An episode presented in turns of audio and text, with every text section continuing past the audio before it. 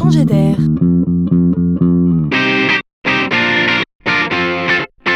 C'est la chronique de Laurent Collen.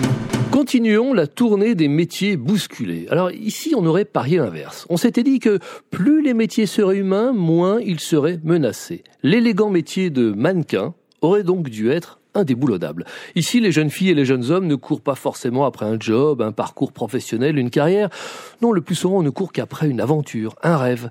Bon alors, les enfants, je voulais juste vous dire que cela se complique. Comprenez que pour le vendeur de vêtements, par exemple, shooter un mannequin, je veux dire par là le photographier, coûte cher. On fait une ou deux ou trois photos maximum et on enchaîne.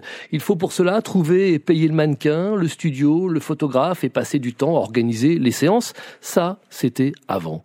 Fort d'une technologie de traitement photographique, la jeune entreprise Allure System, c'est son nom, remplace tout ce travail par un shooting virtuel. À partir d'une photo de vêtement, il est devenu possible désormais d'habiller un mannequin, virtuel également, et d'en choisir toutes les composantes comme la coiffure, le maquillage, la pose, le décor, les angles de vue.